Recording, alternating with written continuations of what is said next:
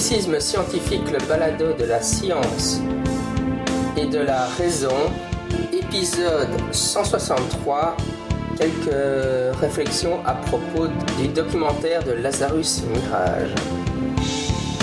Récemment, il y a peut-être quelques semaines ou quelques mois, euh, il y a un peu un ovni médiatique qui s'est abattu sur le petit monde sceptique francophone et qui se nomme Lazarus Mirage. Pour ceux qui n'en auraient jamais entendu parler, c'est quelqu'un qui se cache derrière un masque euh, du type euh, V pour Vendetta ou plus récemment Anonymous.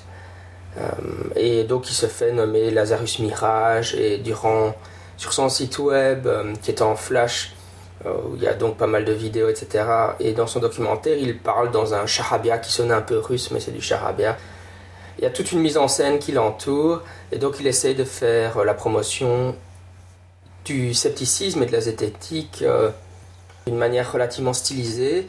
Oui, donc je l'ai contacté pour l'interviewer, ainsi que Patrick Jean, qui est le, document, le réalisateur de documentaires belge avec qui il a collaboré pour réaliser le documentaire de la RTBF, la, télévision nationale belge, euh, dont on va discuter, donc qui a été diffusé jeudi dernier, que j'ai regardé et dont je vais vous donner mes, impressions. Mais euh, malheureusement, ça ne s'est pas fait. J'ai chaque fois eu une prise de contact où ils m'ont dit euh, pas de problème, on peut faire l'interview. Et à chaque fois où, j'envoyais un message pour demander un moment précis où l'interview pouvait se faire, j'avais plus de réponse, un peu bizarrement. Il y a eu aussi une soirée en Belgique, il va en avoir une cette semaine en France. Euh, je n'ai pas pu aller parce que je travaillais ce soir-là. Un des co-organisateurs du Bruxelles Sceptico Pub d'Orient Erdal est allé. Euh, évidemment, il a trouvé ça très chouette. Mais euh, Lazarus Minerage n'était pas réellement sur place. il était là via par Skype et en réalité, c'était très certainement préenregistré. juste pour dire personnellement, savoir qui est la, Lazarus Mirage, ça me préoccupe pas beaucoup. Bon, c'est un peu, c'est un gimmick quoi. Lazarus Mirage, c'est personne, c'est juste un acteur euh, qui est le, porte-drapeau d'une équipe, de toute une équipe qui ont réalisé soit le documentaire ou le site web, mais Lazarus Mirage, comme je dis, en réalité, c'est personne. Ce qui est d'ailleurs la, métaphore de V pour Vendetta, Lazarus Mirage, c'est personne ou c'est tous les sceptiques du monde. Voilà donc un peu pour la présentation. En tout cas, si vous ne connaissez pas encore Lazarus, allez voir, euh, bah, allez voir son site web, hein, euh, ça vaut la peine d'y jeter un coup d'œil. Voilà.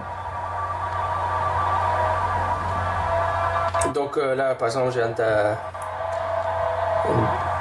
de, rentrer sur son site et donc vous entendez un peu en, bruit de fond le, son de la, de la musique qui passe du site Lazarus Mirage. Et donc son site se trouve à www lazarus-mirage avec un s.net. Donc, premier documentaire, bon, d'une expérience transmédia, ils appellent ça, c'est un peu des grands mots, ça fait partie justement du, du décorum.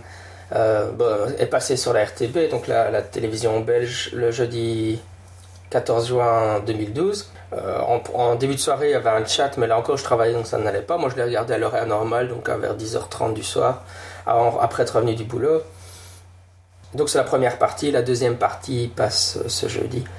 Et euh, ce qui est enfin cette partie-ci était sur le paranormal et euh, la partie prochaine sera sur les miracles religieux d'après euh, mon programme TV. Alors bon, ce que je voudrais dire, on va prendre trois points. Euh, c'est encore une fois euh, une présentation orale d'un post que j'ai écrit, d'un billet que j'ai écrit sur mon blog, que vous pouvez donc lire qui s'intitule Quelques réflexions à propos du documentaire Lazarus Mirage. Je vais couvrir globalement trois points, quelques remarques plutôt générales, puis on discutera d'un cas précis qui est le passage sur les cuillères à mémoire de forme, et enfin euh, de l'instrumentalisation politique de la démystification du paranormal. Premier point. Donc sans surprise, bon moi j'ai découvert ce documentaire, mais sans surprise qu'on y découvre, c'est une présentation de la zététique version Henri Brock. Je dis zététique version Henri Brock pour distinguer de la zététique version euh, Marcello Truzzi. C'est une présentation de la version de la zététique version Henri Brock, mais très classique et j'ai envie de dire un peu trop classique. C'est vrai que je me demandais je savais qu'Henri Brock et Richard Monvoisin et ainsi que d'autres sceptiques euh, collaboraient à, ce documentaire Lazarus Mirage, mais je ne savais pas dans quelle mesure il y aurait une touche Lazarus Mirage dans le documentaire. Et je veux dire par là une touche sur le fond, sur le contenu. Et euh, finalement, le, bon, le documentaire, c'est vraiment la zététique d'Henri Brock de à 99%, je dirais.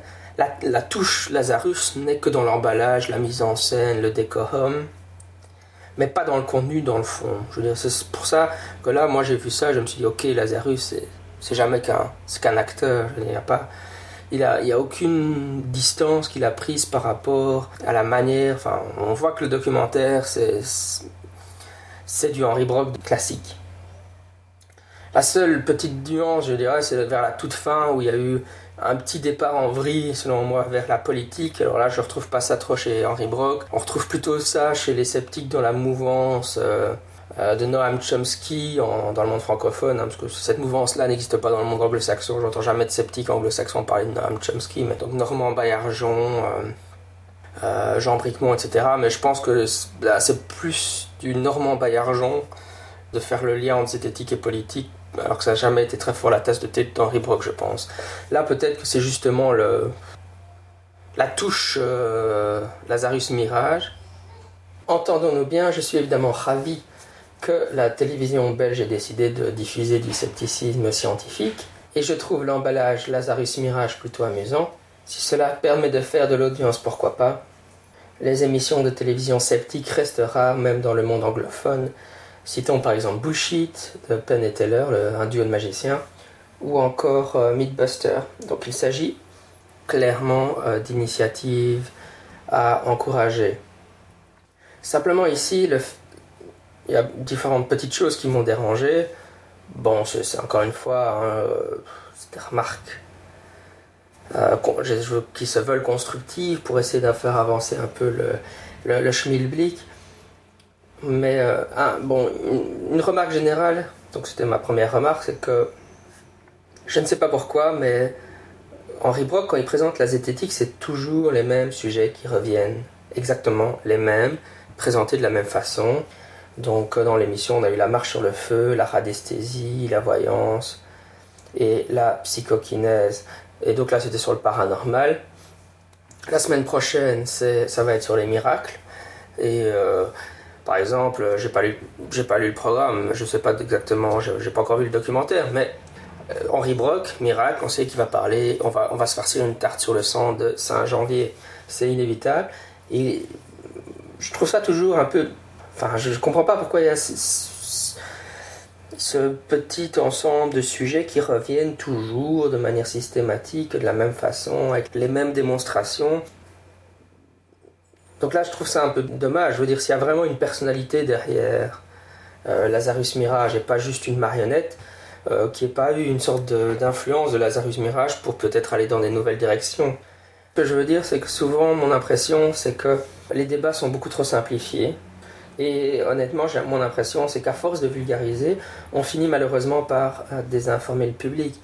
Alors évidemment, bon, on peut toujours avoir ce qu'on appelle une lecture charitable. On dit bon ben voilà, ils n'ont pas beaucoup de temps, donc euh, bon l'émission durait une heure et ils ont fait des tranches de 5-10 minutes. Et en 5-10 minutes, qu'est-ce qu'on peut dire d'un sujet? Pas grand-chose. La question c'est pourquoi ne pas avoir fait une émission complète sur un seul sujet? Euh, Quand est-ce que vulgariser devient trop vulgarisé?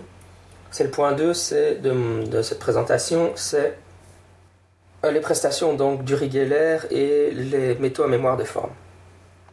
Donc euh, je rappelle pour ceux qui n'auraient pas vu le documentaire, ou enfin même pour ceux qui l'ont vu, un métal à mémoire de forme, quand la cuillère est faite dans ce métal-là, ça a l'apparence d'une cuillère ou d'une fourchette normale, mais avec un changement s'il y a un changement de température, la, la forme va spontanément changer et donc la cuillère va se plier. Et donc la façon dont ça a été présenté dans euh, le documentaire, c'est qu'on voit des images du Geller en train de réaliser son fameux truc de euh, tourdage de cuillère ou de clé. Et puis d'un autre côté, on a Henri Brock et puis un autre physicien qui nous explique c'est quoi les métaux à mémoire de forme et euh, en quoi ça consiste et comment, pourquoi est-ce que la cuillère faite dans ce métal-là. Moi j'étais particulièrement attentif, mais à aucun moment il n'est dit que l'un explique l'autre. C'est vraiment flagrant parce qu'on voit que le fait que ça n'ait jamais dit, ça montre que d'une certaine façon, ils le savent, que c'est pas l'explication pour Rigeller. Mais le fait qu'on juxtapose, bon là c'est une question aussi du, du metteur en scène ou de la personne qui a mis en place le documentaire, mais bon. Mais le fait qu'on juxtapose d'un côté euh, des images de Rigeller avec l'explication des, des métaux en mémoire de forme, ça donne l'impression que l'un est l'explication de l'autre. En gros, on laisse, on laisse au spectateur inférer que l'un explique l'autre. Alors là, là mon problème, c'est que, premièrement, les gens qui sont penchés sur le cas Uri Geller, James Randi aux États-Unis, même Gérard Majax en France, ils expliquent le tordage de cuir de Uri tout à fait autrement.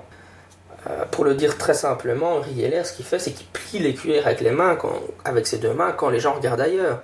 C'est de la misdirection, donc on, détourne l'attention euh, du public, ou il est très bon à manipuler les caméras.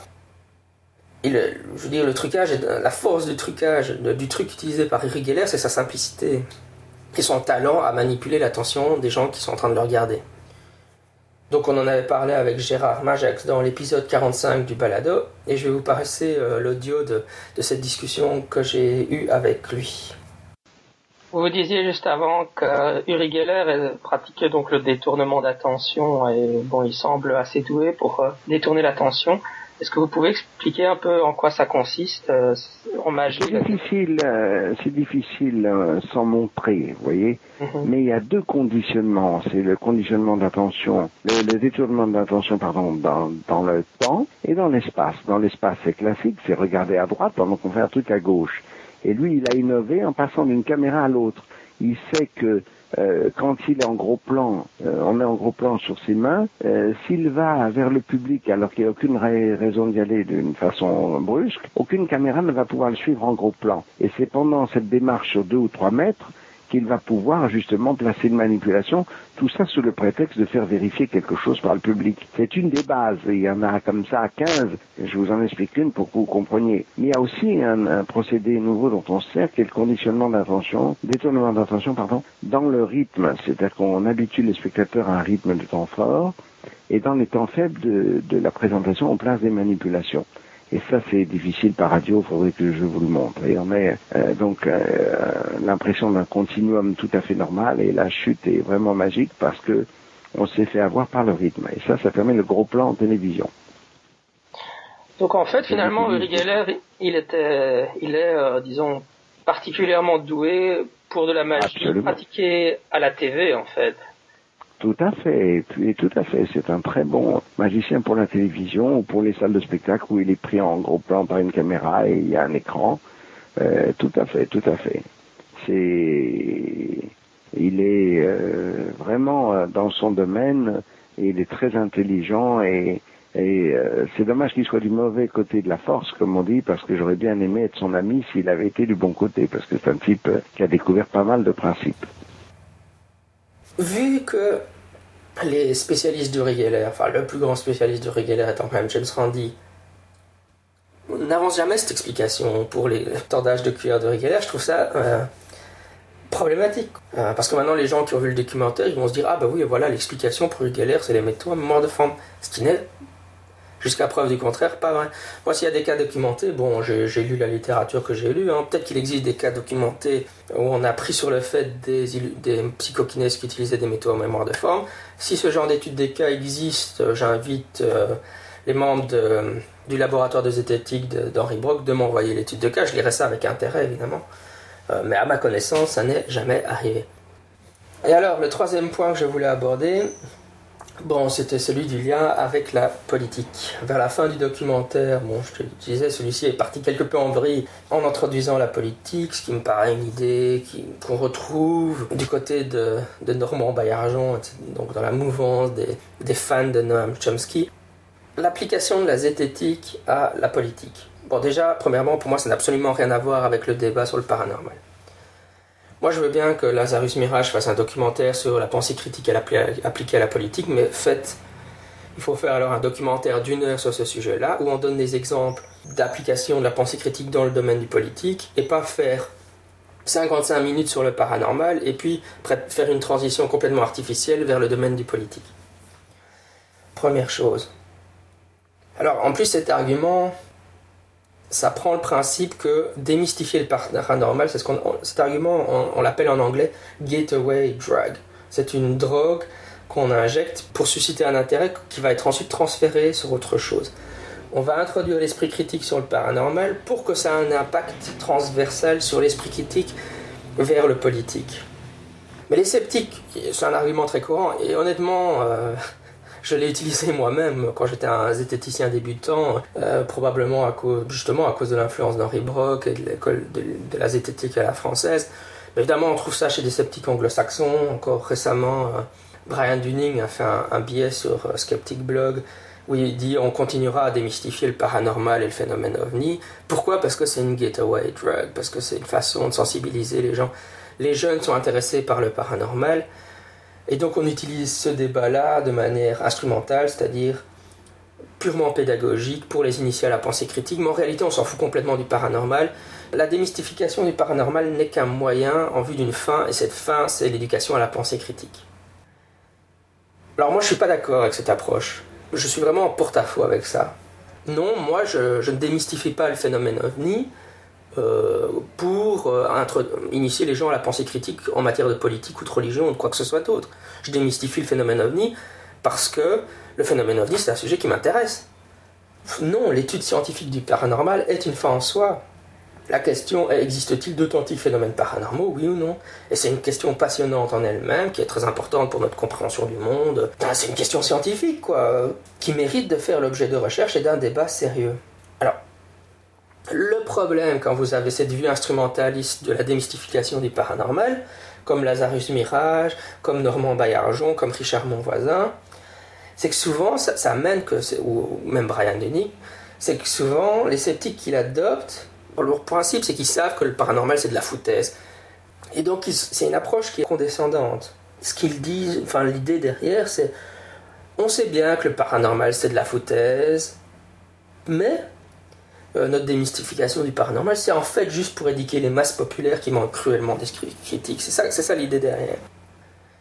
Cette idée se, se passe, sur, pour moi, sur une prémisse fort discutable qui est que si on enseigne la pensée critique dans un domaine, le paranormal, cette entre guillemets compétence, on présuppose que c'est une sorte de compétence, sera aisément transférable dans un autre. Évidemment, si certains aspects fort basiques de la pensée critique sont effectivement quelque peu transférables, bon, par exemple, le fait qu'il faille vérifier ses sources, euh, l'idée que, que, corrélation n'est pas causation, euh, c'est vrai que c'est transférable, mais malgré tout, toute cette prémisse fait fi de l'expertise pour avoir un avis éclairé sur un sujet, il faut nécessairement se plonger dedans, c'est-à-dire devenir un expert. Et alors c'est là le point très important, le débat sur l'existence ou non d'authentiques phénomènes paranormaux ne fait pas exception à la règle. Enfin évidemment, on peut dire oui, mais ta connaissance des raisonnements fallacieux est transférable. Oui, mais ok, d'accord. Mais enfin, soyons sérieux, quoi, ça, ça vous mène pas très loin. Vous connaissez l'argument fallacieux ad populum, ou l'argument fallacieux d'autorité, etc. Vous avez appris vos bases de logique euh, non formalisé, hein, qu'on apprend en philo. Je veux dire, pour moi, on dit que c'est de la zététique, moi j'appelle ça de la philo, hein, c'est de la logique, il hein, faut, appeler les choses comme elles sont. Vous avez vos bases de logique, c'est vrai que ça doit faire partie de, votre bagage intellectuel, mais ça va pas faire de vous euh, euh, des raisonneurs experts dans, dans, des sujets complexes comme le réchauffement climatique, la politique internationale et, et, la théologie, quoi, juste parce que vous avez assimilé quelques raisonnements fallacieux chaque sujet doit s'étudier séparément. Bon, et alors si on va en plus dans la politique, c'est encore un sujet complètement différent qui implique en plus, on a tous, même, même si on est sceptique et qu'on a, ou athée, ou rationaliste, ou matérialiste, on a toutes des choses en commun qui, qui, viennent de justement un bagage scientifique et philosophique, mais on a tous une philosophie politique et des jugements de valeur qui vont influencer euh, on peut avoir toutes sortes de connaissances théoriques sur le nucléaire. Quand il s'agit de, choisir euh, si on va être pour ou contre le nucléaire, c'est notre philosophie politique, nos jugements de valeur et nos connaissances scientifiques, mais qui forment, euh, enfin, sur le nucléaire, qui ne forment qu'une partie, qui vont déterminer notre position. Mais les scientifiques, les sceptiques qui sont par exemple pro-science, bon, ils vont, ils vont se communiquer entre eux, on va, on va se dire, on va étudier les informations euh, scientifiques sur le nucléaire, mais une fois qu'on passe à l'étape euh, philosophie politique, jugement de valeur, il va, ça, va, ça va partir dans toutes les directions, et c'est ce qu'on observe. Il y a chez les sceptiques et chez les athées aussi une diversité de positions politiques qui couvre tout le spectre politique. Moi je dis toujours, c'est pas une, c'est pas, c'est pas une faiblesse, c'est une richesse. Il faudrait pas, il faut pas que tous les sceptiques et que tous les athées soient des sortes de clones les uns des autres, des clones intellectuels qui pensent tous la même chose, c'est débile. Mais il faut quand même reconnaître ça que, que le scepticisme, la zététique n'a pas une position politique. Pourquoi? Parce qu'évidemment, j'ai beau connaître ma liste d'effets, euh, d'effets Z euh, reformulés par Henri Breu, j'ai beau connaître mes raisonnements fallacieux, etc. Bah, une fois que j'arrive à l'étape philosophie politique, jugement de valeur, on va tous partir dans des directions opposées. Prenons un exemple concret, qui est un exemple extrême, je veux dire, qui montre bien ce, ce que je veux dire par là. Paul-Éric Blanru, qui fut donc le fondateur du Cercle zététique et auteur de plusieurs ouvrages sur le sujet, que, j'ai dans ma bibliothèque, hein. euh, Les dessous du surnaturel, 10 ans d'enquête zététique, le secret du suaire, autopsie d'une escroquerie. Donc Paul-Éric Blanc-Russe, un, historien de formation, donc la plupart de ses livres zététiques sont sur des sujets historiques. Et ses bouquins sont bien foutus. Hein. Moi, je, mis à part ce qu'il fait maintenant, je veux dire, je, je conseillerais sans problème ces bouquins de en disant que bah, c'est des bons bouquins de, de zététique, quoi. ils sont bien faits. Mais donc aujourd'hui, il s'est converti à l'islam, il est ami avec euh, Dieudonné et Thierry Messant. Il fait une obsession sur le lobby juif, et euh, semble considérer que la théorie officielle sur la Shoah est le fruit de la désinformation sioniste. Donc voilà, on voit quelqu'un qui ne euh, peut pas dire qu'il n'a pas acquis les bases de la zététique. Hein, il a le fondateur du cercle zététique, il a écrit des bouquins, moi quand je les lis, on voit qu'il maîtrise les raisonnements fallacieux d'Henri Brock, enfin sa liste d'effets, etc., il les a, quoi. Hein. On voit bien qu'il maîtrise la zététique à la version Henri Brock, il la maîtrise, sans problème, il la maîtrise très bien. Et pourtant, sa pensée politique a complètement déraillé.